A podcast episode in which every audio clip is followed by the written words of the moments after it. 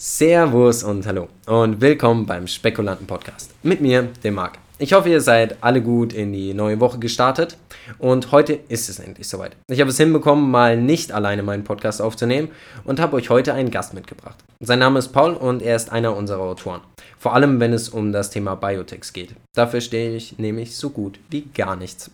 Deshalb möchten wir euch heute gemeinsam Finch Therapeutics vorstellen, ein Unternehmen für Mikrobiomtherapeutika im klinischen Stadium, welches eine neue Klasse oral verabreichbarer biologischer Medikamente entwickelt. Aber ich würde mal sagen, am besten erzählst du uns erstmal ein kleines bisschen was von dir.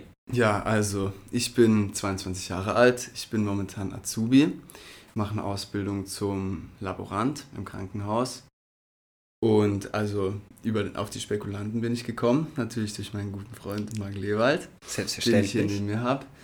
Ähm, ja, und äh, Biotechs interessieren mich persönlich, weil ich halt einfach einen gewissen Bezug dazu habe durch meine Ausbildung. Ähm, und warum wir jetzt heute über Biotechs sprechen, es ist ja momentan also ein Sektor, der sehr trendy ist oder sehr gehypt, wie man durchaus abgehen möchte. kann. Ähm, die Sache ist, dass es halt unglaublich viele Biotech-Unternehmen gibt, die halt auch, und auch viele, die nicht sonderlich viel zu bieten haben, aber von dem momentanen Hype halt profitieren möchten. Und deshalb finde ich es gut, bei so einer Übersättigung eben dann vor allem auf die einzugehen, die vielleicht eben, etwas spannender sind. Genau, ähm, besondere Sachen machen oder eben Aspekte der Medizin ansprechen, die sonst vielleicht etwas übersehen werden. Okay, dann kommen wir doch mal zu dem Unternehmen, dem wir uns heute widmen wollen. Kannst du uns sagen, was genau Finch Therapeutics macht? Also um zu erklären, was Finch Therapeutics macht, muss man erstmal erklären, also die Thematik, mit der sich befasst wird und dabei handelt es sich um das menschliche Mikrobiom. Was ist das menschliche Mikrobiom? Ähm, auf uns und in uns leben ungefähr 30 Billionen verschiedene Keime aus 1000 verschiedenen Spezies oder Familien, wie man es nennen möchte. Und ähm, diese Bakterien haben sowohl, also sie leben sowohl auf der Haut als auch auf der Schleimhaut des Darms und nehmen dort eben eine wichtige Funktion für unseren Körper ein, da sie unser Immunsystem stärken, uns bei der Verdauung helfen und auch essentielle Stoffe für unseren Körper produzieren. Und was bedeutet essentiell? Essentiell bedeutet in der Medizin, dass ein Stoff eben nicht selbst vom Körper produziert werden kann und über die Verdauung aufgenommen werden muss. Und in dem Fall liefern eben die Bakterien durch gewisse ähm, Produkte, die eben entstehen bei der Verstoffwechselung, die sie betreiben, Vorläufermoleküle oder auch Vitamine oder Aminosäuren, die unser Körper sonst nicht selbst herstellen könnte. Und diese Bakterien, solange also leben in einem gewissen Gleichgewicht zueinander. Und solange dieses Gleichgewicht aufrechterhalten ist, geht es den Menschen in der Regel gut und man bekommt alle Stoffe, die man ebenso braucht. Gerade diese Bakterien sind Ungleichgewicht, kann das kleine Folgen haben von leichten Durchfall vielleicht, aber auch bis zu tatsächlich ähm, tiefgründigere Folgen, wie zum Beispiel, also es gibt Studien, die gezeigt haben, dass Leute, die eine diversere Darmflora haben, auch Leute sind, die gleichzeitig sozial umgänglicher sind. Und was eben auch implizieren kann, dass eben die Darmflora für gewisse ja, neurologische Prozesse mit zuständig ist, eben durch die essentiellen Stoffe, die sie produziert. Auf der anderen Seite setzt sich eine diverse Darmflora, also entsteht dadurch, wenn man sich eben ausgewogen ernährt und viele verschiedene Sachen isst und vor allem auch viele Ballaststoffe und von stark zuckrigen und stark fettigen Sachen eben die Finger lässt. Und dass Leute, die experimentierfreudiger sind ähm, bei dem, was sie essen und da vielleicht auf ausgewogenere Ernährung achten, auch solche sind, die vielleicht eher mal das Haus verlassen oder sozial umgänglicher sind oder eben in Restaurants gehen und so eben einfach ein bisschen rauskommen, während die Leute, die eben ein unausgeglichenes Biom haben, eben vielleicht auch die sind, die mehr Zeit daheim verbringen und sich dort dann schlechter ernähren. Also man kann nicht von einer Sache direkt auf die andere schließen.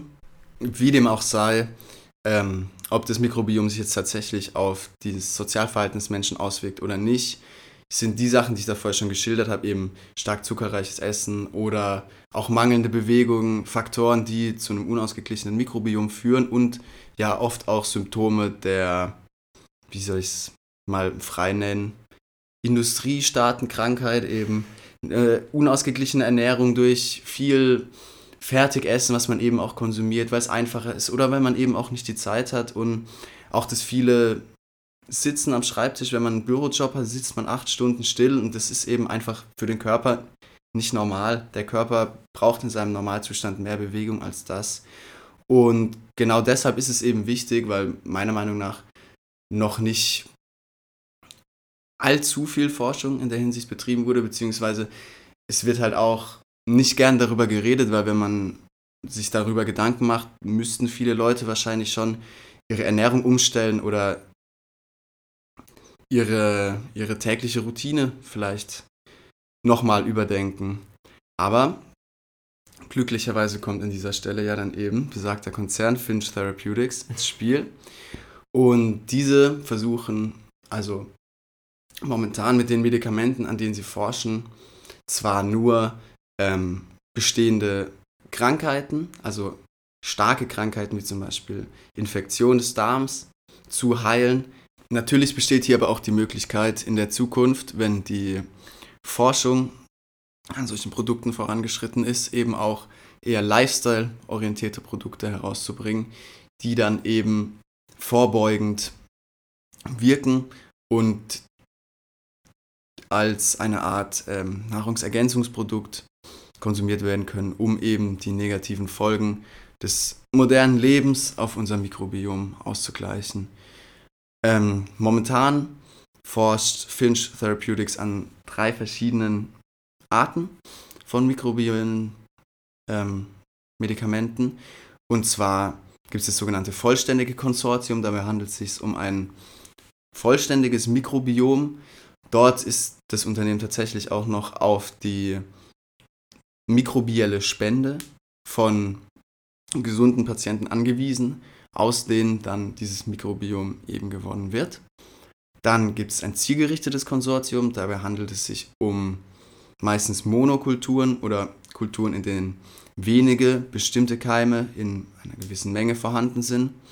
Und diese können dann einfach geschluckt werden, um eben spezifische ähm, Mängel oder sogenannte Dysbiosen des Mikrobioms auszugleichen. Das letzte Konsortium ist ein angereichertes Konsortium. Das ist eine Kombination aus beidem. Also es ist sowohl es ist ein vollständiges Mikrobiom, was aber ähm, eine erhöhte Menge gewisser ähm, Stämme besitzt, um eben dann auch zielgerichtet Krankheiten bekämpfen zu können. Was macht Finch dann aber so besonders für dich? Also es, Finch ist ähm, bei weitem nicht die einzige Firma, die am menschlichen Mikrobiom forscht. Was Finch für mich jetzt natürlich interessant gemacht hat, ist, dass Finch eine der wenigen öffentlichen Firmen ist, die am menschlichen Mikrobiom forscht, da man ja gerade, wenn man sich diesen Podcast anhört und vielleicht auch in eine Firma investieren möchte, das ja nicht in eine private Firma tun kann. Leider das nein. sehr interessant. Ähm, es gibt außer Finch tatsächlich noch Ceres Therapeutics die sich aber ähm, hauptsächlich auf tatsächliche Erkrankungen des gastrointestinalen Traktes, also des Magen-Darm-Traktes in schöner Fachsprache, ähm, spezialisiert haben. Während Finch, wozu wir auch noch kommen, tatsächlich auch versucht, mit seinen Medikamenten Krankheiten wie Autismus tatsächlich zu bekämpfen, da dort ähm, schon lange spekuliert wird, dass eben auch eine mikrobielle Dysbiose teil, also teilverantwortlich für diese ja, mentale Erkrankung sein kann. Was ja durchaus kein schlechter Plan ist. Zusätzlich ähm, muss auch noch hervorgehoben werden, was denn die Vorteile überhaupt dieser Behandlungsmethode sind, die eben Finch Therapeutics versucht zu entwickeln. Und zwar gibt es tatsächlich bei Erkrankungen wie manchen Infektionen des Darms, wie zum Beispiel Clostridium difficile, was keine sonderlich seltene Erkrankung ist und eben ähm, ziemlich heftigen Durchfall verursacht, was tatsächlich sogar bis zum Tod führen kann, da man ähm, auf diese Art und Weise, auch wenn es jetzt sehr unschön klingt, aber tatsächlich austrocknen kann. Und diese, diese Krankheit kann momentan, da gibt es auch tatsächlich eine South Park-Folge darüber, das ist sehr gut, ähm, durch sogenannte Stuhltransplantation behandelt werden. Und es ist ähm, ja ungefähr genauso schön, wie es sich anhört. Die Alternative dazu ist eine heftige Behandlung mit Antibiotika, aber Antibiotika töten meistens nicht nur die Keime ab, die eben uns schaden, sondern eben alle Keime, die in unserem Darm sitzen und eben auch die, die die Stoffe produzieren, die wir nicht selbst produzieren können, was dann wiederum weitere gesundheitliche Risiken mit sich bringt. Und wenn man jetzt eben eine Pille entwickelt, die man einfach schlucken kann, was schon ein großer Vorteil gegenüber besagter Stuhltransplantation ist und die eben das Mikrobiom tatsächlich sogar bei der Ausheilung unterstützt, anstatt es abzutöten, sehe ich da aus gesundheitlicher Sicht betrachtet einfach große Vorteile gegenüber den bestehenden Therapiemöglichkeiten. Das klingt doch schon mal alles nicht schlecht. Okay, ich muss ganz ehrlich gestehen, für mich persönlich vielleicht ein bisschen zu medizinisch, zu wissenschaftlich, aber in die South Park-Folge, denke ich, werde ich dann auf jeden Fall mal reinschauen. Auch wenn South Park normalerweise nicht ganz so mein Ding ist. Gibt es denn noch weitere Aspekte oder Faktoren, die du uns von dem Unternehmen heute vorstellen möchtest? Was ich noch interessant finde, ist, dass sowohl, also dass beide Co-Gründer ähm, noch Teil der Firma sind, sowohl als CEO als auch CMO, also Chief Medical Officer. Und da es beide auch relativ jung sind, jeweils 34, 39 Jahre alt, und auch beide davor in derselben Non-Profit-Organisation gearbeitet haben, die zufälligerweise auch am menschlichen Mikrobiom geforscht hat, was für mich eben nochmal überzeugende Faktoren sind hinsichtlich dieses Unternehmens. Alles klar, das spricht ja schon mal für sich. Das sind auch Punkte, die ich bei meinen eigenen Investments ziemlich genau angucke. Wollen wir doch dann mal schauen, was die Zahlen so sagen. Kannst du uns dazu irgendwas erzählen?